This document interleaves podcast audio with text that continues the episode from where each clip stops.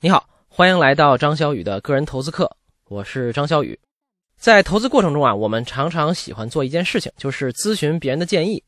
比如说，我们遇到了一个比较懂投资的人，一般总喜欢要问问他最近买了什么，接下来什么股票、什么资产可能表现比较好。另外呢，我们还会关注市场上的各种观点，比如说达里奥最近怎么评价市场，索罗斯又给央行提什么建议了等等。很多时候呢，我们的投资决策就是根据这些建议做出来的。但是你有没有想过，这些看似权威的建议，可能正是造成我们亏损的原因呢？你可能觉得有点奇怪，但看似权威的建议呢，未必值得参考，因为里面会有一个利益错位的问题。我们先来举个例子，看看什么是利益错位。对公司和股票稍微有研究的同学啊，应该知道一个词，叫分析师评级。所谓分析师评级呢，就是华尔街和国内主要的券商和投行对一家长期跟踪的公司股票给出的投资建议。常用的评级有买入、持有、卖出、观望等等等等，理解起来呢也非常直白。看新闻的时候呢，你经常会读到这样的消息：高盛的互联网分析师某某某最近把亚马逊公司的股票评级从持有变成了买入，于是亚马逊的股票应声上涨了几个百分点，等等等等。这时候你可能觉得分析师评级听起来非常专业啊，应该是靠得住的吧？至少比我自己去研究靠谱吧？的确，这些大型投资机构的股票分析师的能力还是很让人钦佩的，因为他们往往都是名校毕业，成绩优秀，通过层层选拔进入到公司里，然后呢要工作相当长的时间才被允许独立的撰写报告，发布自己对某只股票或者某个行业的观点。但问题在于啊。他们多厉害，可能都跟我们没关系，因为他们的目的并不是帮我们赚钱。为什么这么说呢？二零一七年，《华尔街日报》做过一个统计，统计显示啊，针对标普五百指数覆盖的五百家公司，美国的投行和研究机构给出的几千个评级里面，只有大概百分之六是卖出的评级。著名的金融媒体 CNBC 也做过一个统计，从一九九七年到二零一七年这二十年的时间里。整个市场上股票的卖出评级的数量常年都在百分之十以下，也就是说啊，这些分析师对于百分之九十以上的公司，或者推荐你买入，或者让你持有。我在文稿里放了一张统计图，在图里你可以很明显的看到这个结果。那用常识也能判断，这些评级呢显然是不合理的。我们之前课程里也讲过，之前接近一百年的时间里，美国一共有超过两万五千家公司上市。到现在还能算活着的，也就是四五千家左右，超过百分之八十的上市公司都已经消失了。怎么可能有百分之九十以上的公司都值得持有或者买入呢？这显然是很矛盾的。即使存活下来的公司，大部分也无法跑赢市场平均指数。怎么可能有百分之九十以上的公司都值得持有或者买入呢？这显然是很矛盾的。那问题就来了，为什么分析师要给那么多的公司买入评级呢？原因就是啊。股票分析师挣钱的方式，并不是你想象的那样。准确一点说呢，就是他们并不靠自己的评级结果挣钱。对于分析师来说，他们的衣食父母是大型的投资机构，比如说各种公募基金、对冲基金、保险公司等等。而对于大型投资机构来说，他们并没有那么在意分析师给出的评级到底是什么，因为很简单，这些机构呢，往往也有自己专业的研究团队，负责产出具体的投资决策。不可能，别人说什么自己就信什么。即使拿到投行分析师的报告，更多的也是参考里面的逻辑和数据。具体买还是卖，他们还是得自己做决定。那分析师对于这些机构来说还有什么作用呢？有一个很大的作用，那就是帮助他们和各个上市公司的管理层牵线。专业投资机构在调研的时候啊，会有一个核心的诉求，就是和公司管理层直接对话和交流，这样才能对公司有更准确的判断。想象一下，你如果买入苹果股票之前，能直接和蒂姆·库克聊聊公司未来的发展，那肯定会对自己的投资很有帮助。但是啊，这些大型投资机构要覆盖成百上千家的公司，不可能和每家公司的老板都搞好关系，时间上也不允许。所以他们想见库克的话怎么办呢？这时候，行业分析师的价值就显现出来了。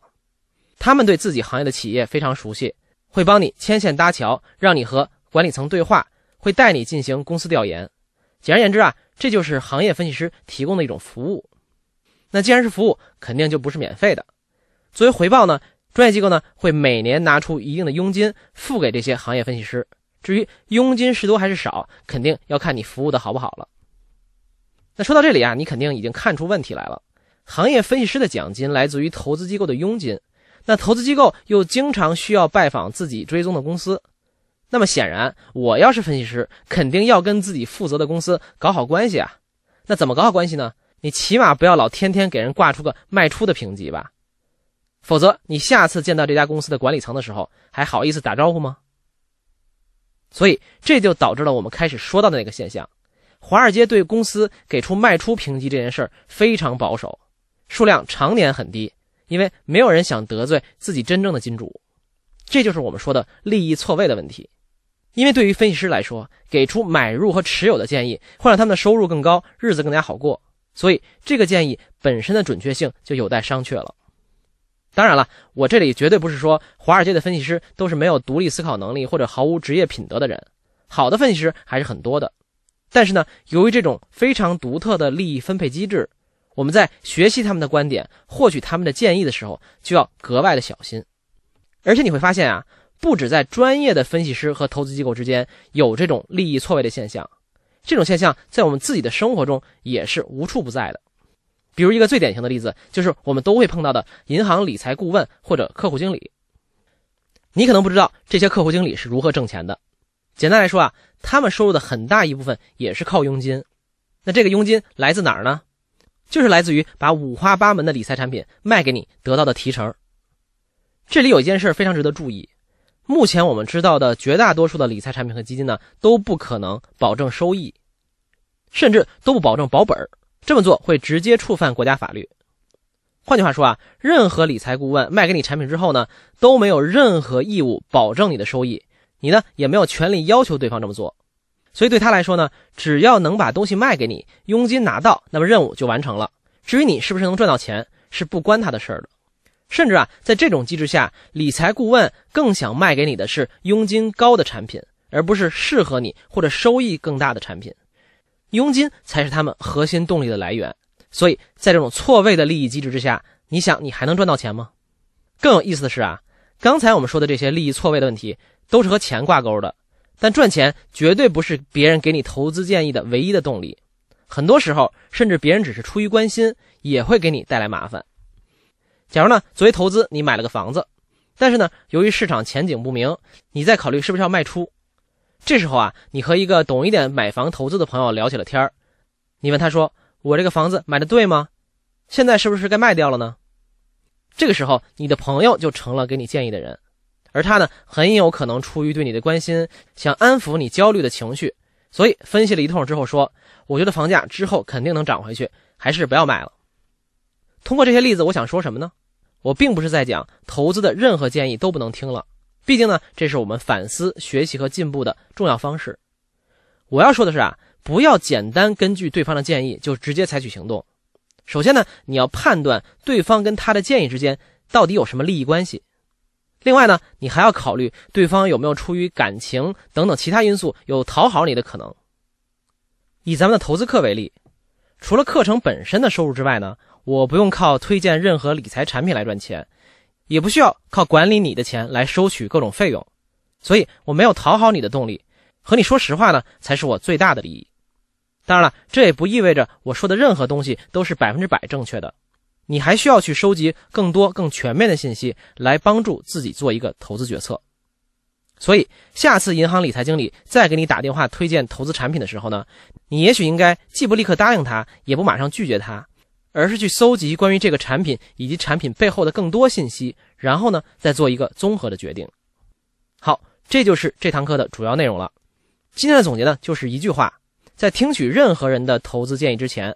无论对方是专业人士还是亲朋好友，先思考一下你们的利益关系是否一致，对方的立场是否客观，然后去寻找你所需要的信息之后再做定夺。